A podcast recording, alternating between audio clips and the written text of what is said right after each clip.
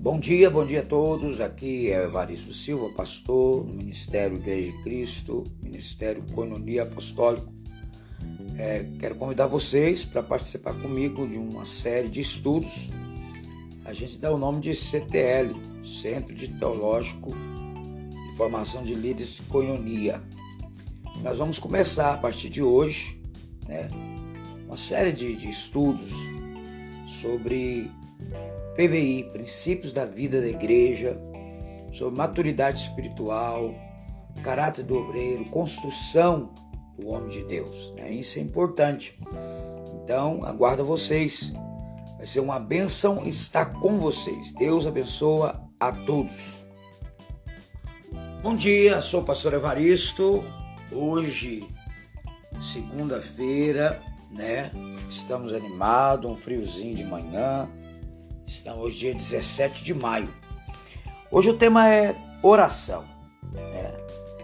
Nós sabemos que a mais subutilizada fonte de poder espiritual, né? entendemos, em nossas igrejas ou no corpo de Cristo atualmente é a intercessão por líderes cristãos.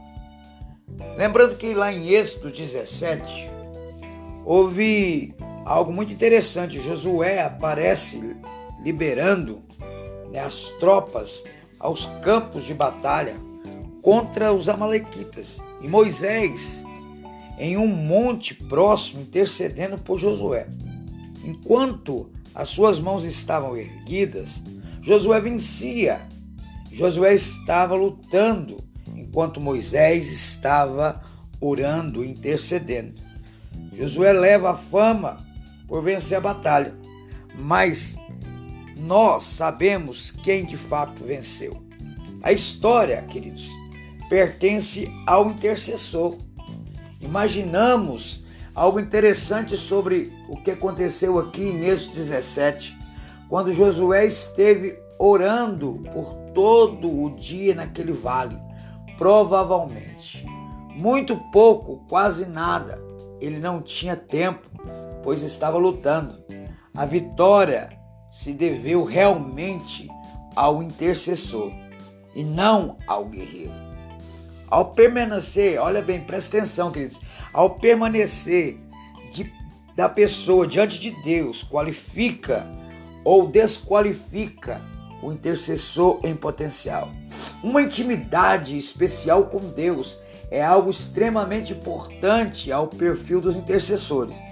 A mais alta recompensa do ministério de intercessão é ser recebido em amor pelo Pai e ver seu poder contribuir para o bem através de sua intercessão. Algo interessante, Deus não fará nada na terra, exceto em resposta a orações convictas.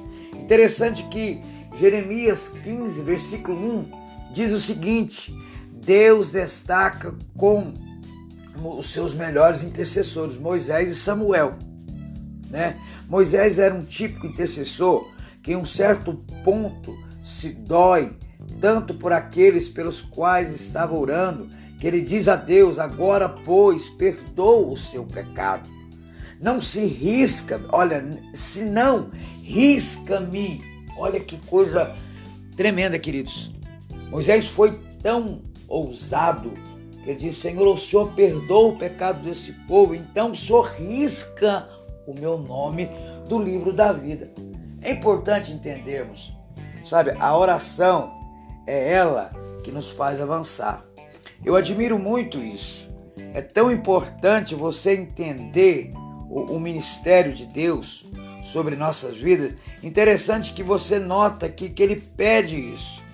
Agora, li, ó, interessante que lá em Êxodo 32, 22 está esse fato, querido. Se você quiser dar uma olhada, não me admira que Deus o considera um dos melhores.